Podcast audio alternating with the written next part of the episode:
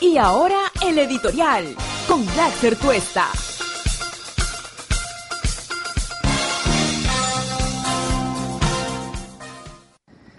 Eh, no es ya una novedad, usted no solo lo ha percibido, usted seguramente ya cuenta con información razonable y seguramente abundante de todo lo que está pasando en la región. El vecindario está muy movido, muy ajetreado y está teniendo muchas consecuencias que en la práctica van a llevar, ojalá, a quienes siempre han liderado la política en nuestros países a repensar su manera de cómo se relacionan con sus propios ciudadanos. Hace unas eh, pocas semanas en Chile se dio una gran movilización, no solo, digamos, ciudadana en términos de tomar la calle como el espacio aquel donde se puede levantar la voz frente a la desigualdad, a los atropellos y, por cierto, a la incapacidad de los políticos por entender que el problema no solo es formal, sino es estructural y resolver lo que la gente demandaba en su vida cotidiana. Ya lo vimos también en otros países, lo que está pasando en Venezuela hace varios años, que ha llevado a una crisis humanitaria que ha lamentablemente terminado en un éxodo, una huida de millones de personas que se han ido acomodando y distribuyendo a lo largo de la región. Ya en nuestro país estamos, por cierto, cerca del millón de personas en esta masiva llegada de hombres y mujeres venezolanos que prefieren a veces estar en situaciones de gran adversidad y con amplias dificultades aquí, pero esas son lamentablemente por lo que pasa en Venezuela menores a las que seguramente padecerían allá, no solo porque cotidianamente no pueden acceder a lo básico para seguir sobreviviendo, sino también la persecución, el amedrentamiento, el autoritarismo y una descarada ya dictadura a estas alturas. También está pasando en Ecuador. Hace unas pocas semanas los movimientos indígenas han reclamado porque no se le estaba atendiendo y se había tomado una determinación que luego se revirtió de subir los combustibles, el precio de los combustibles y eso gatilló pues una escalada mayor de reclamaciones que terminaron por hacer retroceder al gobierno en esa pretensión. También está pasando algo parecido en Argentina. Acaban de haber elecciones y lo que ha sido el resultado de esta elección también es una señal de protesta como Macri había venido llevando adelante su gobierno. Y lo que ha pasado en, eh, bueno, eh, Brasil también está en medio de una situación altamente confrontacional. El señor Bolsonaro, Jair Bolsonaro, que terminó siendo producto de la incapacidad o la poca capacidad de la izquierda de gobernar de manera eficiente para favorecer a los sectores a quienes dijo ponía en primer orden y su muy rápido e intenso vínculo con la corrupción terminaron, como suele suceder en algunos escenarios, buscando en el extremo a alguien que demagógicamente tomó esas banderas y terminó haciéndose de la presidencia, para incorporar y contrabandear una agenda, ya no diría solo conservadora, sino altamente fundamentalista, contraria a los derechos fundamentales, que ha promovido una serie de actos de persecución infame contra las minorías en este país vecino. También una política totalmente contraria a lo que la modernidad nos exige, el sentido común nos advierte y la razón nos señala y es que hay que proteger el medio ambiente, hay que proteger el vínculo y la relación con los ciudadanos independientemente a su origen y, por cierto, a su posición, cosa que más bien él ha utilizado como elemento para perseguir y generar actos sumamente violentos y violatorios a los derechos humanos. Y Bolivia hoy día está en una situación de tremenda crisis. Evo Morales ha renunciado, se ha visto obligado a renunciar porque se han producido en los últimos días una serie de hechos que eran insostenibles en términos sociales y también por ciertos políticos, algunos de ellos directamente vinculados al mal accionar de Evo Morales y otros, por supuesto, a la siempre activa pretensión de sectores que nunca se tragaron la idea de que Evo Morales era el presidente de la República y generaron una serie de acciones permanentemente para tratar de traerse abajo su gobierno. ¿Qué cosa es lo que pasó? Y es bueno detenerse en el caso boliviano. Cuando llega al poder Evo Morales, pues genera una expectativa muy alta no solo por lo que proponía, sino por su propio origen, su trayectoria y su amplio desarrollo en el ámbito de la política, representando a sectores que siempre habían eh, reclamado estar presentes en los puestos más altos de dirigencia de este país y que no siempre habían sido incorporados y menos habían sido parte de lo que en Bolivia habían sido los gobiernos, algunos autoritarios y otros totalmente eh, distantes y que desatendieron el pedido de la mayoría boliviana. Generó mucha expectativa, hizo cambios significativos, cambios importantes. Tal vez el que más escosor y temor generaba era lo que podía hacer con la economía y con un razonamiento práctico por un lado, pero de sentido común no hizo inclusive algunos cambios que había ofrecido y logró mantener un crecimiento y una estabilidad que inclusive sus propios detractores resaltaban como positivo. Cambió eh, e invirtió la manera de cómo los que siempre habían mandado en Bolivia, sobre todo los grandes empresarios, pues no pudieran ser los que siempre partieran la torta, sino ponerles condiciones y no solo no se fueron, sino convivieron con esa manera de hacer las cosas y en buena medida las cosas funcionaron a ese respecto armónicamente y tenía niveles de representación muy importantes y le dio voz a sectores que, por cierto, no la habían tenido de manera intensa en los últimos años. Pero, sin embargo, como suele suceder más allá de las buenas acciones y la buena voluntad, empezó a avivarse ese interés y esa superlativa avidez por quedarse en el poder más allá de lo que las circunstancias reclamaban y pues generando no solo una serie de cambios legales y constitucionales para atornearse en el poder, sino que empezó en esa pretensión a limitar, intentar cooptar, cooptar y enfrentarse a determinados sectores que advertían ya un comportamiento que estaba alejándose del marco constitucional y del marco democrático. No tomó nota, siguió, insistió y terminó en serios cuestionamientos a este respecto. Lo que pasó en los últimos días y en el marco de una elección sumamente cuestionada, porque no solo no estaba inicialmente permitida, sino que sometió esto a la discusión de un tribunal que claramente él controlaba y le dieron la luz verde, lo que ya generó un alto nivel de malestar, no solo en sus opositores, sino gente que inicialmente lo había apoyado, empezó a ver con otros ojos el comportamiento de Evo Morales. Pero siguió insistiendo y terminó sometido a una dinámica eleccionaria en el último periodo, que terminó generando más dudas, por cierto, que llevaron ya a reacciones de otra naturaleza. La participación de la OEA en ese momento crucial, haciendo una auditoría a cómo había sido el conteo de los votos, que no alcanzaban para una elección en primera vuelta, pues fueron respondidos con claras señales que podían devenir en un fraude que fue advertido y eso generó una confrontación una movilización ciudadana muy importante que terminó arrinconando a Evo Morales. La OEA, en su participación, logró determinar que lo que había sucedido daba cuenta de una serie de irregularidades que no llevaban a una conclusión de que esa elección haya sido legítima. Y eso terminó, pues, desmejorando no solo la ubicación, no solo la pretensión, sino todo lo que Evo Morales había querido hacer para quedarse en el poder más allá de lo que ya la propia gente quería. No quería pasar a una segunda vuelta porque imaginaba seguramente que ahí iba a perder. Y finalmente terminó con movilizaciones, con actos de violencia, pues arrinconado. Cuando ya las Fuerzas Armadas y la policía decidieron no apoyar su gobierno, él se vio en la necesidad y obligación de renunciar. Es verdad que la renuncia es fundamental, pero todavía no ha terminado de resolverse el problema en Bolivia. Él acusa recibo de un golpe de Estado y renuncia para, ha dicho, evitar que el asunto pueda seguir escalando.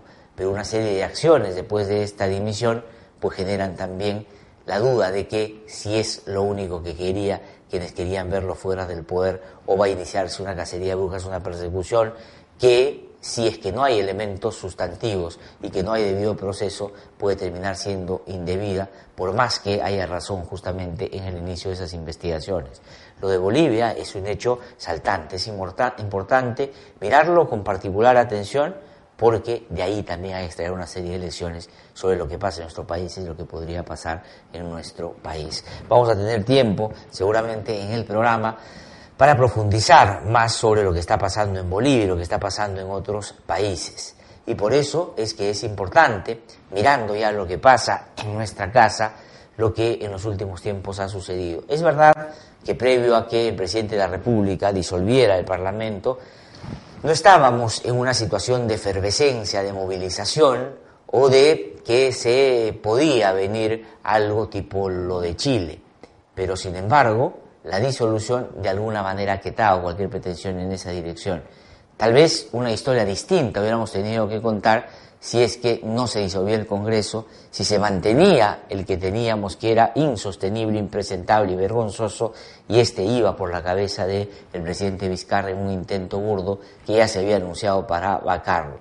Eso probablemente iba a generar un estallido de otra naturaleza, pero felizmente no llegamos a una situación con esas características. Me dio también lo que se pudo evitar, el copamiento del Tribunal Constitucional, que al estilo de otros países donde quieren cooptar el poder, pues toman justamente para que éste pueda dictaminar a favor de los intereses de quienes en ese momento ostentaban el poder, que eran el Congreso de la República, que mal utilizado terminó generando una confrontación abierta que el presidente dirimió, resolvió a favor de que los ciudadanos vuelvan a expresarse y por eso la elección que vamos a tener en enero del próximo año es realmente muy importante. Creo que eso ha ayudado a que la cosa se calme.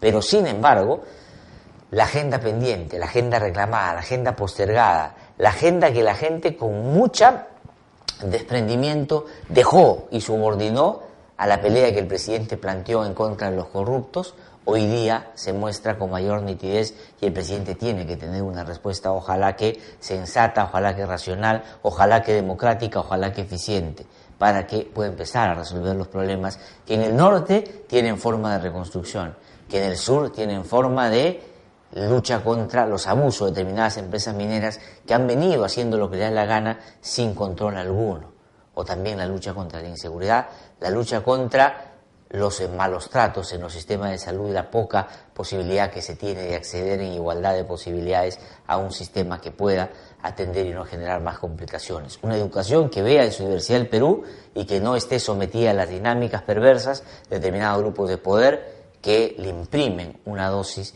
de interés restándole a lo que de interés público debería exigirles.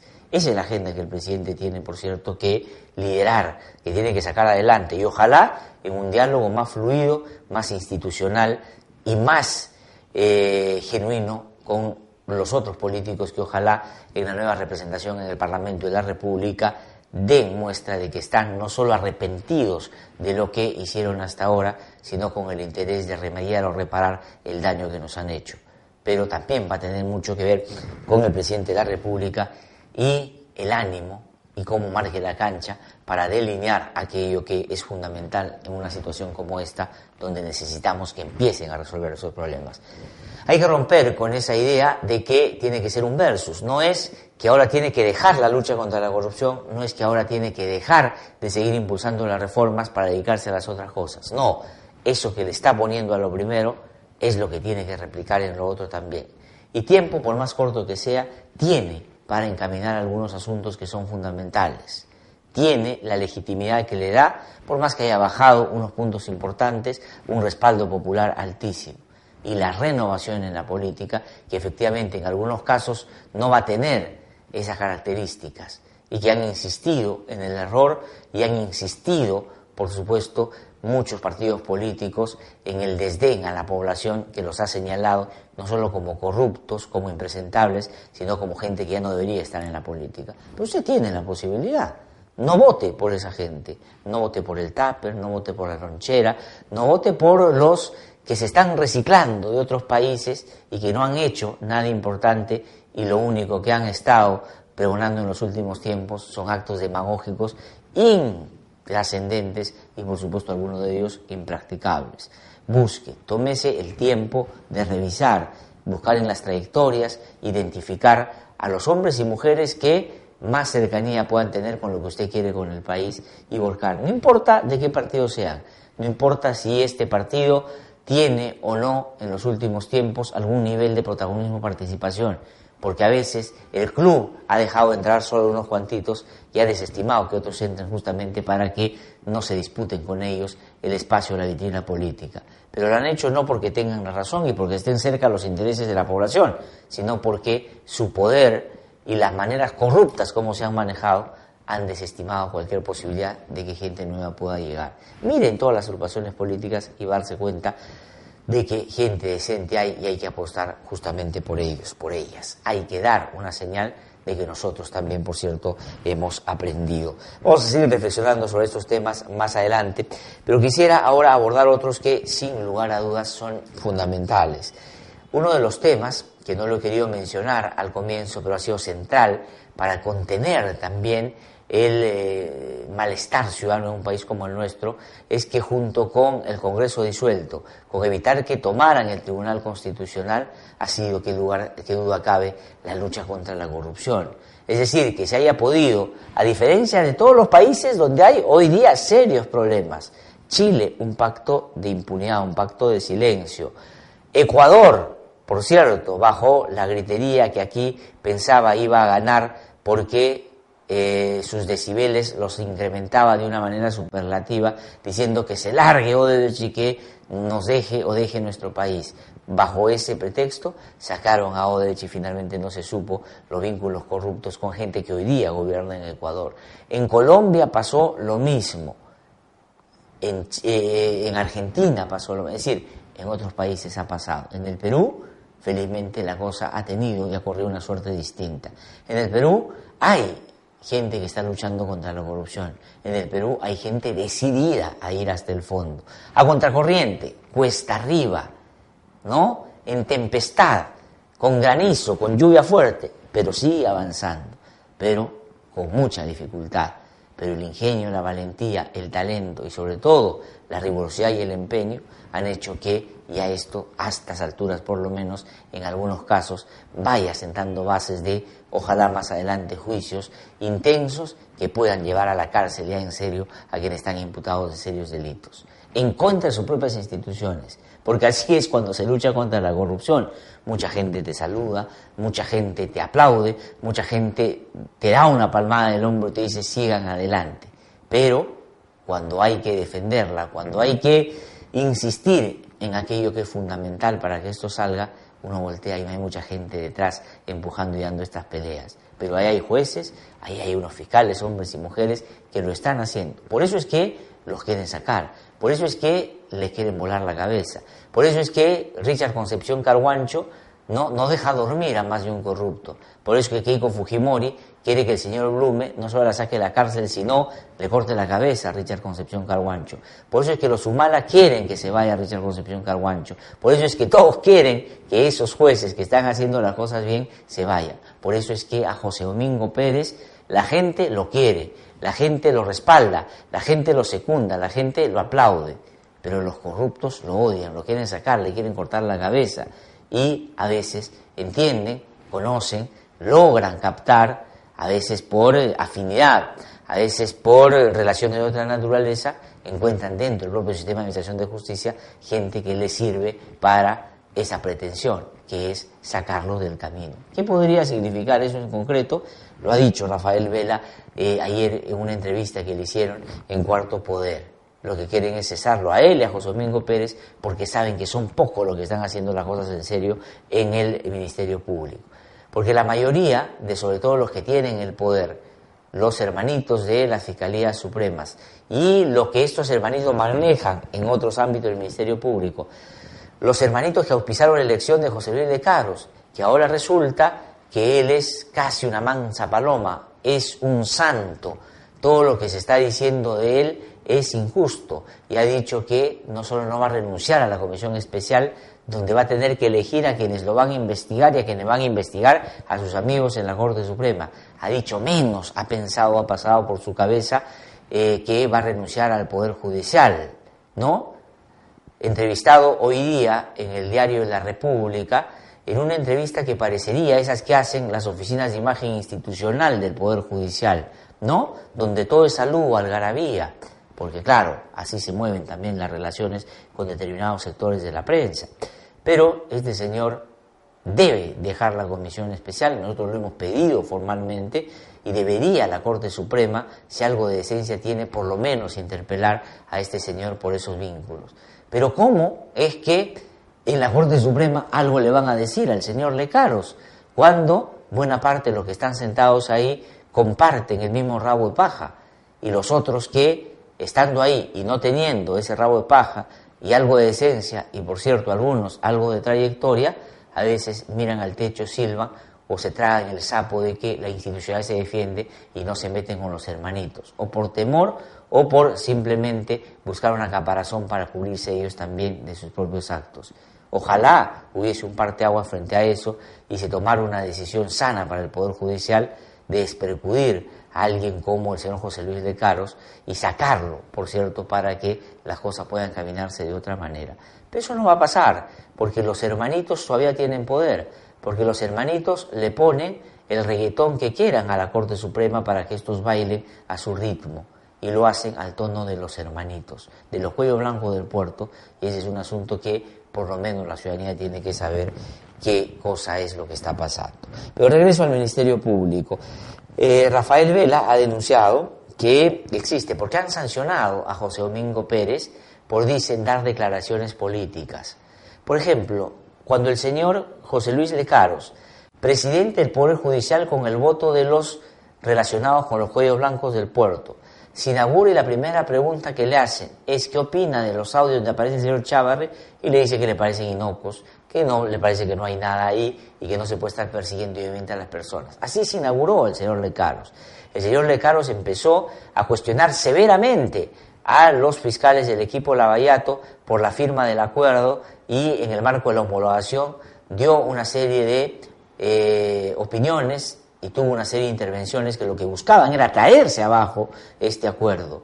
El señor José Luis Lecaros hizo eso. Y después empezó a meter una serie de cuñas criticando a José Domingo Pérez, criticando a Rafael Vela, porque claro, de pronto era parte del contrato, que era parte de la votación, que era la exigencia de lo que lo hicieron presidente del Poder Judicial.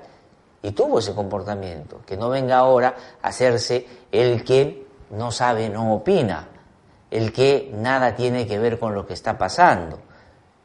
Una serie, acá Víctor Cuba lo ha dicho, en su propia trayectoria, patrimonio que no ha terminado de explicar del todo, relaciones de antaño, inclusive con Vladimiro Montesinos, como decía Víctor Cubas, pero sin embargo necesitan algo así, alguien así, con el rabo de paja suficiente como para que no se meta donde los otros también están metidos.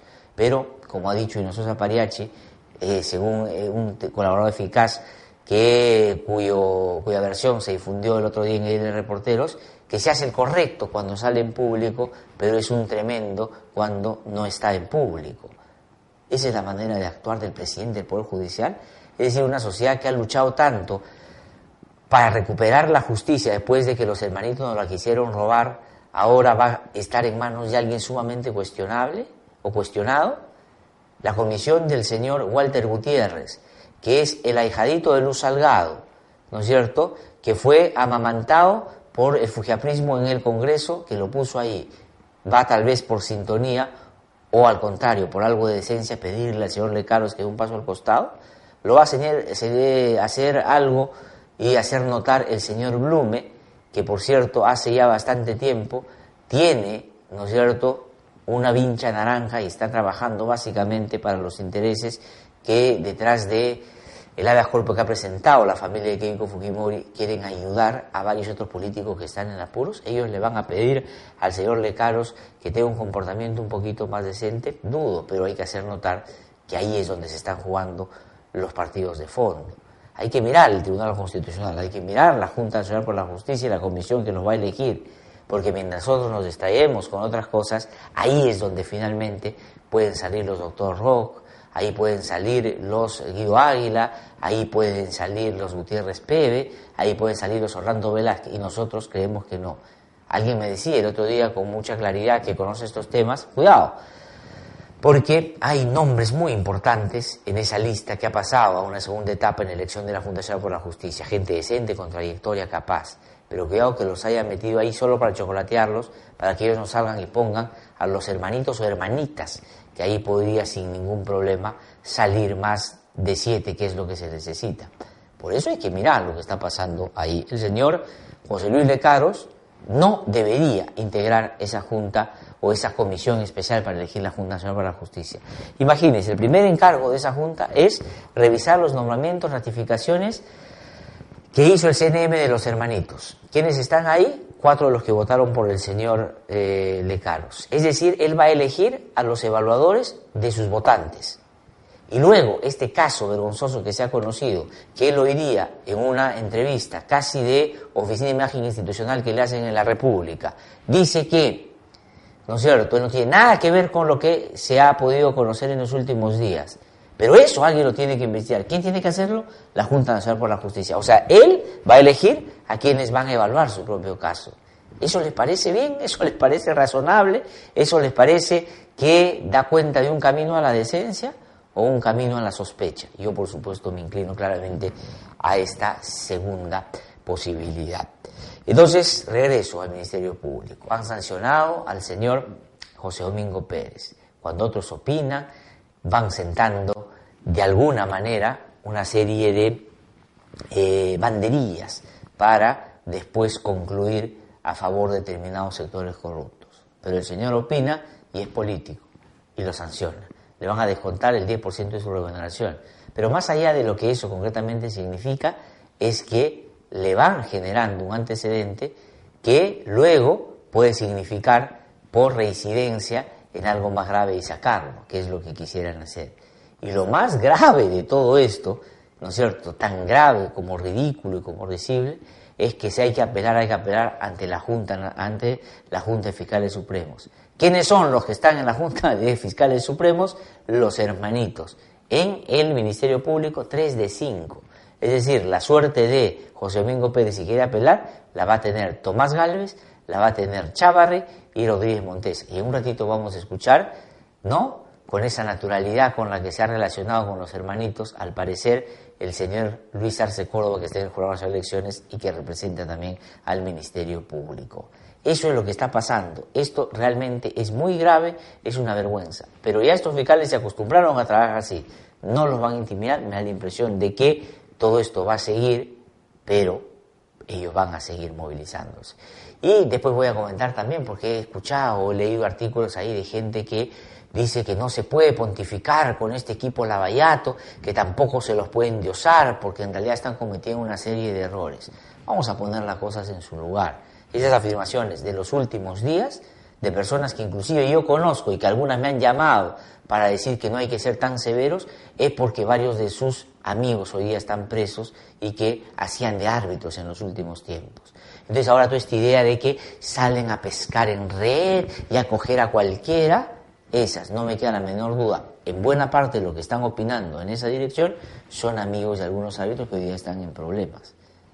Y no se puede, por defender a los amigos, tratar de desmejorar el trabajo de un equipo especial que con coraje y con muchas dificultades está avanzando en la lucha contra la corrupción.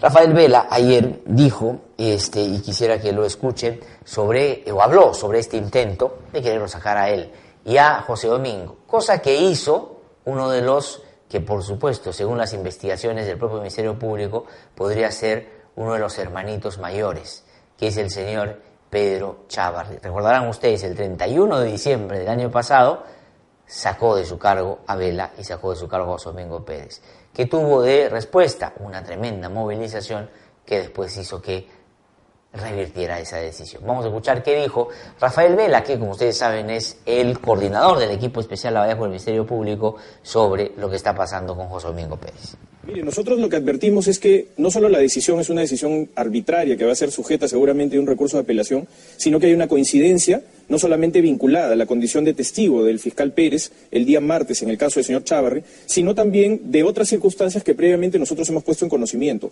Primero hay que recalcar que esta investigación por la que ha sido sancionado el doctor Pérez es una investigación que nace de oficio por parte del propio órgano de control interno. Es decir, esto no obedece a ninguna denuncia de algún particular. Entonces, lo que nosotros advertimos es que en principio ya hay una previa decisión de este mismo órgano desconcentrado que llamó la atención al fiscal Pérez. Ahora progresivamente lo ha multado. Y dentro de la progresividad de esas sanciones, la siguiente que le correspondería en otros casos que también están abiertos dentro del órgano desconcentrado sería la suspensión. Y esa suspensión originaría que el fiscal Pérez busque también ser retirado del equipo especial. De la misma manera que podría suceder en una estrategia conjunta en el caso del fiscal superior jefe del equipo especial, coordinador, que es, el, es mi caso específico. Bueno, claro, ahí el eh, coordinador del equipo especial, Rafael Vela, el equipo Lavallato, ha dado la ruta que se podría seguir. Como ya tiene una o dos sanciones por realmente cosas que no lo merecen, algunas son no solo ridículas, sino claramente estúpidas, es porque lo quieren perseguir y quieren ir sembrando la duda para decir que tiene un mal comportamiento reiterado y después suspenderlo. Eso es lo que quieren y para eso están trabajando.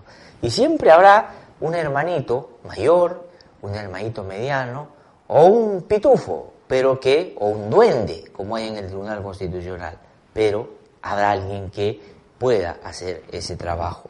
También Rafael Vela dijo que está preocupado porque la apelación, ¿no es cierto?, va a ir a la Junta de Fiscales Supremos. Y ahí, digamos, estamos entrando ya en buena medida, casi, ya no voy a decir la boca del lobo, sino, digamos, a la cueva de los...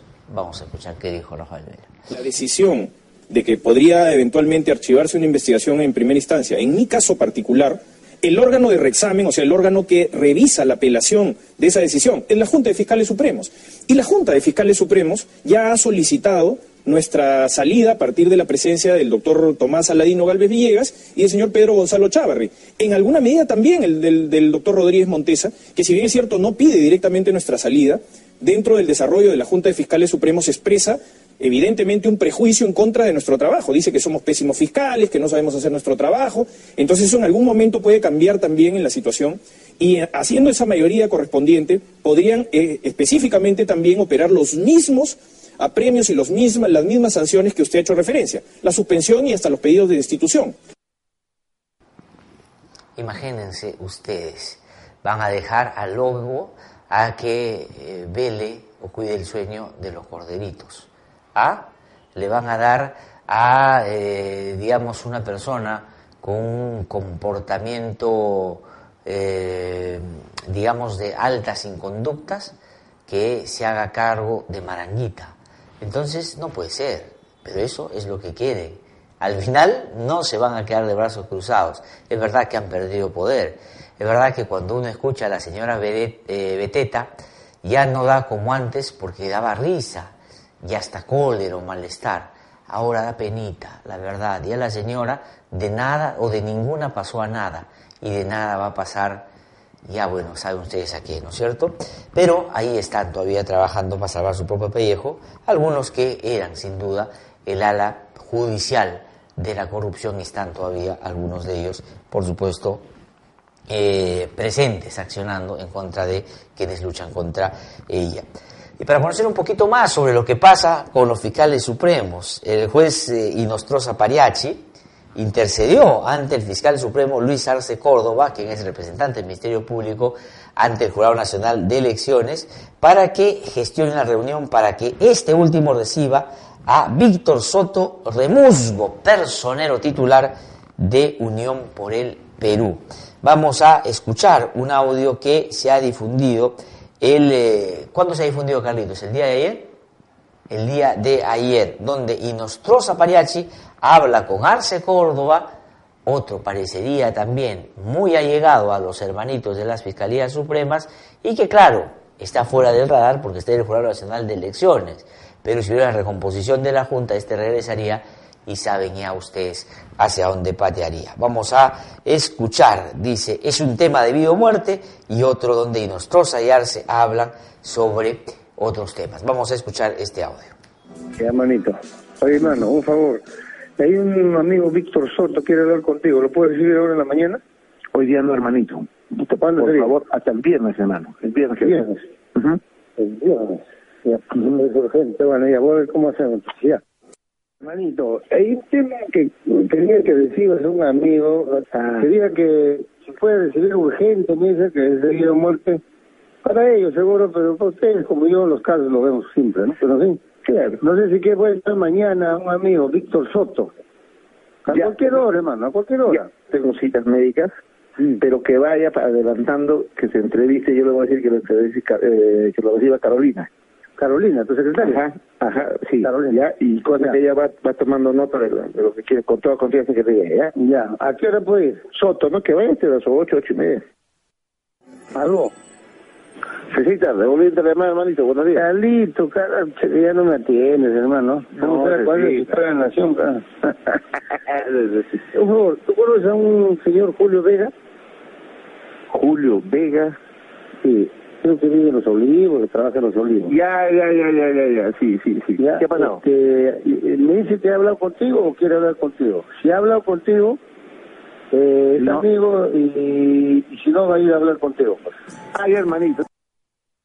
Allá hermanito, ahí está, este es el ritmo de los hermanitos. El otro fiscal supremo, es decir, ya no son tres, ya son cuatro. Pero claro, para que ustedes tengan más claridad, que usted lo sabe, disculpe usted que reitere esto, porque usted lo debe conocer. Hay una junta eh, de fiscales supremos, que son cinco. Está la fiscal de la Nación, la señora Soraya Dávalos, está el señor Pablo Sánchez, que es el fiscal más antiguo, está el señor Chávarri, el señor Tomás Galvez y el señor Víctor Raúl Rodríguez Montesa. Esos son los fiscales supremos que, digamos, son la máxima instancia en el eh, Ministerio Público. No tienen una labor jurisdiccional, pero sí administrativa, pero tienen mucho poder los fiscales supremos. Luego hay un fiscal supremo que han enviado al Jurado Nacional de Elecciones. Ese es el señor Luis Arce Córdoba, que ustedes acaban de eh, escuchar eh, en sus conversaciones con el hermanito Inostroza. Entonces son seis fiscales supremos. Si se recompone, digamos, la Fiscalía Suprema, porque Córdoba, o Arce Córdoba, perdón, pudo haber sido uno de los cinco, pero al final se fue al Jurado Nacional de Elecciones, y hay que ver, ojo, su trabajo y su accionar en el Jurado Nacional de Elecciones. Por eso que este es un fiscal supremo del cual no se habla, porque está en el Jurado Nacional de Elecciones. Hay otro audio, ¿no es cierto? Estos audios los ha difundido Cuarto Poder. ¿Ah? Se han pasado los dos audios juntos. Ustedes lo han escuchado ahí y miren ustedes la familiaridad con la que este señor Arce Córdoba habla pues con el señor Inostroza eh, Pariachi. Vamos a regresar un ratito a lo de... Carlitos, tengo unos minutos, me avisas tú para, para decir que tengo que cortar. Pero acabo de, de revisar que el señor eh, José Luis de Caros, que es presidente del Poder Judicial, en una elección, la verdad, muy particular, de 18 electores, 12 votan no por el que gana, votan blanco, viciado, ¿no es cierto? Y el señor se elige solo con seis votos. De esos, la mayoría son de hermanitos o gente que tenía mucha aproximación con el señor y nuestro Zapariachi, el señor Walter Ríos y otros. El señor que fue elegido fue José Luis de Carlos, que hoy punge de ser eh, el presidente del Poder Judicial. Pues él habló, después de que él, reporteros, sacó una investigación muy interesante, prolija y, por cierto, con declaraciones de colaboradores eficaces, dentro de los cuales uno de los que opina es Walter, eh, uno de los que da este, su versión es el señor Walter Ríos. Pues José Luis de Carlos ha salido y ha hablado en Panorama, me parece que lo han entrevistado, ¿no, Carlitos? Y eh, le preguntan sobre si se reunió o no con el señor Salvador Risi. ¿Quién es el señor Salvador Risi? El señor que según el colaborador eficaz, cuya versión fue difundida por ir a reporteros la semana pasada, se jacta de ser amigo de José Luis de Caros y de que éste lo salvó de un caso grandazo, grandazo, ¿no? ¿Cuál era el caso grandazo? Los camellos, el caso Foguero, un caso de narcotráfico y de lavado de activos. De eso se jacta el señor Risi, según la versión del colaborador eficaz que, cuya versión difundió de reporteros. El señor Lecaros ha admitido que se reunió con Walter Ríos a pedido del empresario Salvador Risi. Vamos a escuchar. Del señor Salvador Risi. Vamos a escuchar. La reunión que yo tuve con Inostroza, que he dicho referencia, fue en el restaurante El Al Asador, no en el polo, en el polo marino, que es eh, la que dicen que hubo dos reuniones. Y la geolocalización precisamente demuestra que yo no fui a esas reuniones. ¿Pero con Walter Ríos sí era amigo usted? Tampoco. ¿Cercano? Walter Ríos, hasta ese momento de que quería hablar conmigo, lo había visto una vez el día de la reunión en el asador, que lo, lo conocí, y me fijé en él porque lo voceaba en esa reunión como el próximo presidente de la Corte del Callao. Entonces, Ríos tenía que conversar conmigo respecto a la implementación del Código Procesal Penal en el Callao, que tenía que darse en el mes de agosto del 2017. En el mes de mayo, esta llamada de Richie para que lo reciba, y me da la impresión de que Ríos, conociendo cómo era yo, tenía cierto temor a que no lo reciba o que lo reciba mal. Claro, pero... Por eso es que se valió de Richie para que lo reciba. Porque Sí, si fue- pero si en todo caso usted sí atendía a los requerimientos de Richie. No, no es que tenga los documentos de Richie, sino que bueno, Richie me llamó que Walter Ríos quería hablar conmigo sobre la implementación del Código Procesal Penal en el Callao y era mi obligación atenderlo. Ya. Entonces, para que el señor Lecaros te atienda, tienes que buscar un hermanito para que interceda por ti y finalmente te pueda recibir. Ese es el procedimiento. Yo quisiera preguntar al señor José Luis Lecaros en qué parte la ley orgánica dice que hay que hablar con un hermanito para que te atienda un fiscal, un vocal supremo. ¿Dónde dice eso? Carlitos, por favor, revísate la ley orgánica del Poder Judicial y busca, pon buscador la palabra hermanito. Ahí donde sale, me pasas ese párrafo para leerlo, para que todos nuestros seguidores puedan familiarizarse con el procedimiento para hablar con un vocal supremo. Y dice el presidente del Poder Judicial. Y miren ustedes o escuchen, ¿cómo quisiera tener la suerte de otros de poder tenerlo acá el señor Lecaro para conversar con él y entrevistarlo amigablemente, por supuesto, ¿no? Y preguntarle algunas cositas que a otros coleguitas se les olvida. Sería bien importante. Ojalá pudiera darse una vueltita para hablar con nosotros. No, este programa es muy modesto para alguien de su talla, de su trayectoria, del señor Lecaros. También Lecaros habló sobre eh, Humberto Abanto Verástegui. ¿Quién es Humberto Abanto Verástegui? Un eh, abogado, ¿no cierto?, que tiene una, digamos, vida profesional bastante intensa, no solo por el tipo de casos que ha defendido, sino que en el último tramo parecería que alguien lo, eh, lo convenció de que el arbitraje también podría ser lo suyo. Y ahí donde se metió, el Ministerio Público ha identificado que puede haber habido trafa, es decir, que le pagaron para que inclinara su voto hacia el lado de quién creen ustedes, de Odebrecht. Como jode por su plata, dice un colaborador eficaz refiriéndose a Abanto Verástegui. Pero Lecaros, porque la versión que difundió hoy de Reporteros, es que Walter Ríos le ha dicho al Ministerio Público que Humberto Abanto Verástegui, cuando fue a visitar al señor Álvarez, que era presidente del gobierno regional de eh, Ancash, porque este es su patrocinado, vio que Walter Ríos estaba, eh, digamos, caminando por ahí y se acercó, así como una esas tomas de, novelescas, ¿no es cierto?, de novela mexicana, lo vio y se acercó a Walter Ríos y por la malla le empezó a hablar y le dijo, Waltercito, te traigo el encargo del presidente del Poder Judicial, José Luis Lecaros, de que no te vayas a molestar por las declaraciones públicas que da. Tú sabes que no puede ser amigable públicamente, porque si no ya sabes qué puede pasar.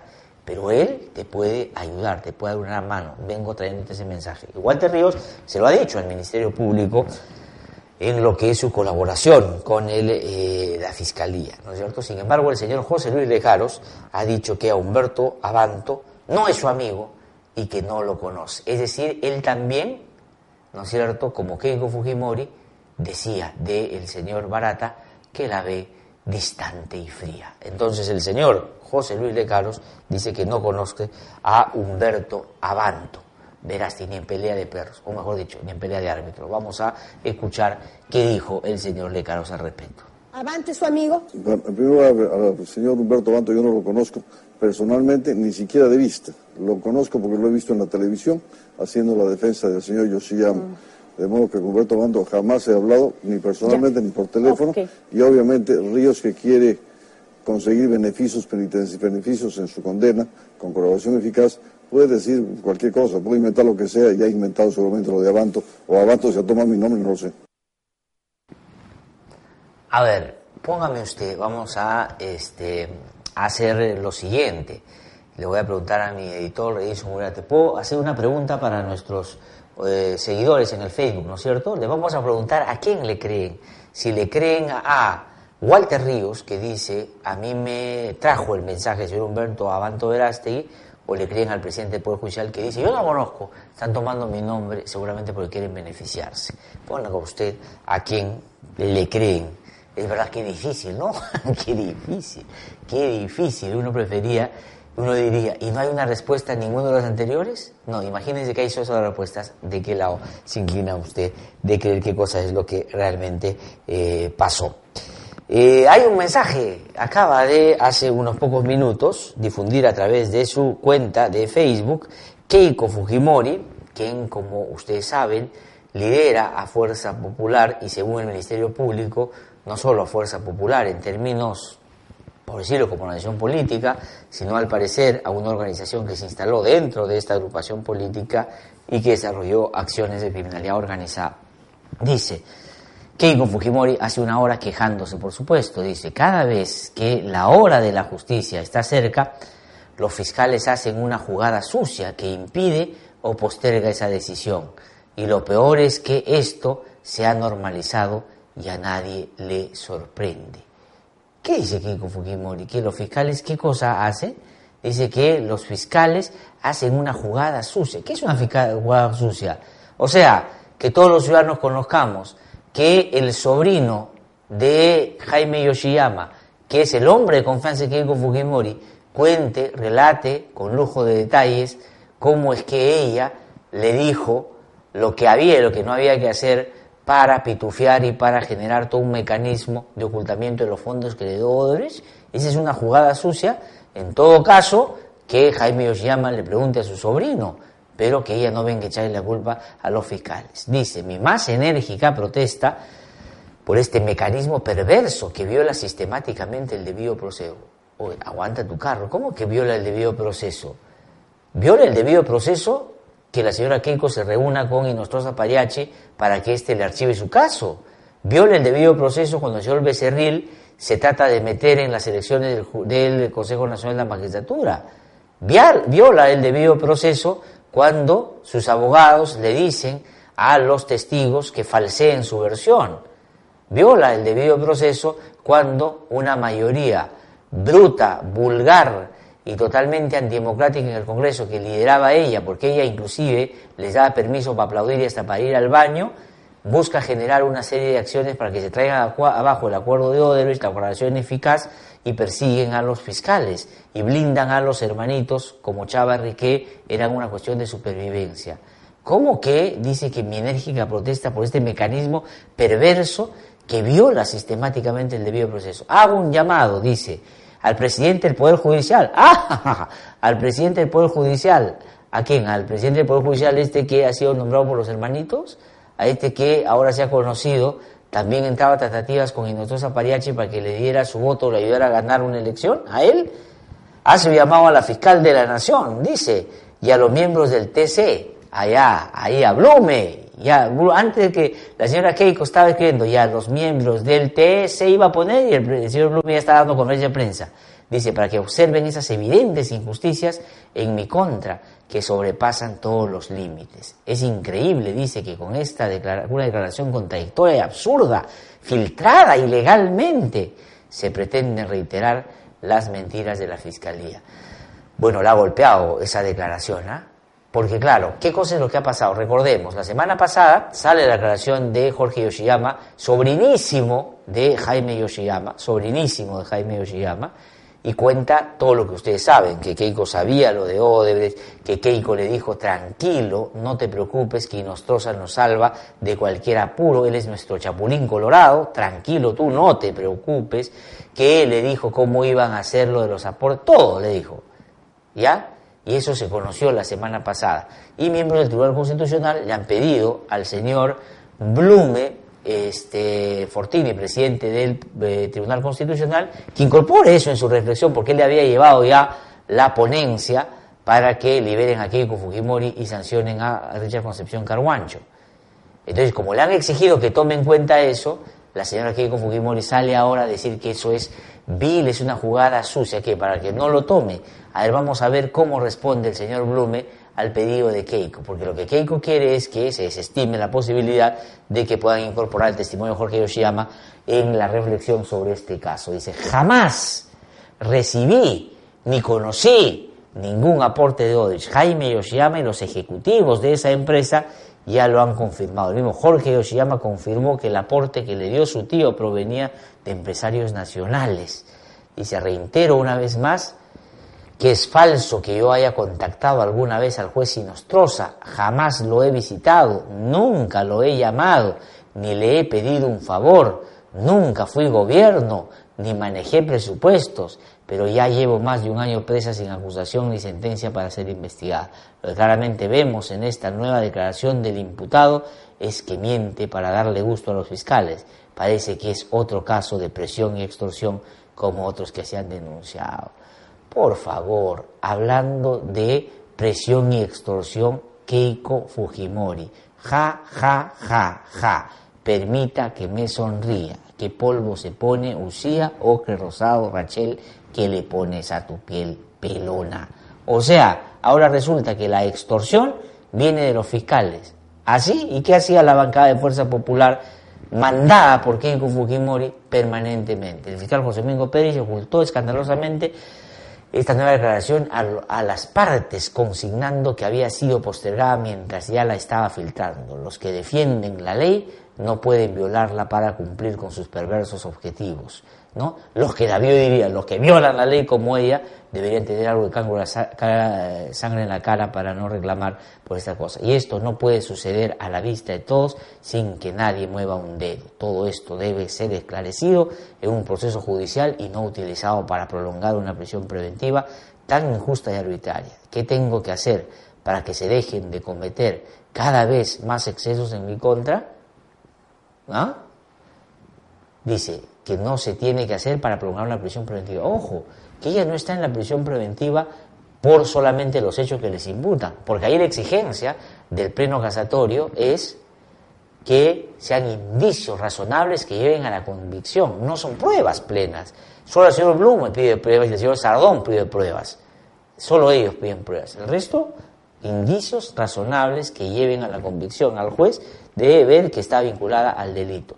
La señora Keiko Fujimori no es que le han adelantado el juicio por eso. Keiko Fujimori está en prisión preventiva por la obstaculización que venía haciendo a la justicia. Por eso está en prisión preventiva y a mí me parece que de 36 a 18 es lo que corresponde, pero sacarla me parece que solo sería, como dijo acá, me parece, no, pero no en relación a ese caso, eh, sería un regalo navideño para Keiko Fujimori. Bueno, ahí está Keiko Fujimori quejándose. ¿Qué más? ¿Tenemos tiempo, Carlitos, o ya tengo que dejarlo ahí?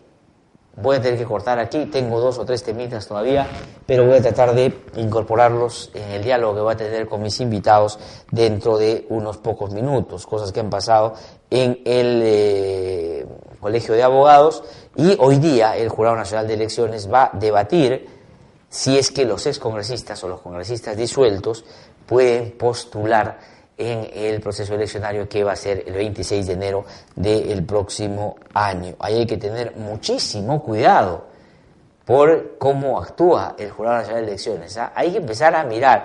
Lo que pasa es que siempre nos concentramos, ¿no? Tribunal Constitucional, a veces el Ministerio Público, antes el Congreso, pero hay instituciones que no miramos. El Jurado Nacional de Elecciones hace poco han habido denuncias que pueden haber favorecido a determinados personajes para producir y provocar vacantes, que ese es otro hecho que Ojalá en algún momento alguien se mete a investigar el programa de elecciones. No saben toda la corrupción que se genera en torno a vacancias, suspensiones, etcétera, etcétera, etcétera. Ahora este Jurado Nacional de Elecciones va a definir qué cosa hacer con los congresistas disueltos, si pueden o no participar. Pues bueno, eso lo voy a comentar después de la pausa. Voy en un ratito regreso para conversar con Giovanna Peñaflor, directora de IMACEN, ella analista político también, y va a conversar con nosotros de varios temas. Así que no se mueva, estamos aquí en No hay derecho, es siempre un honor estar con ustedes. Así que una pausa breve y veremos. Hemos presentado el editorial con Black Cuesta.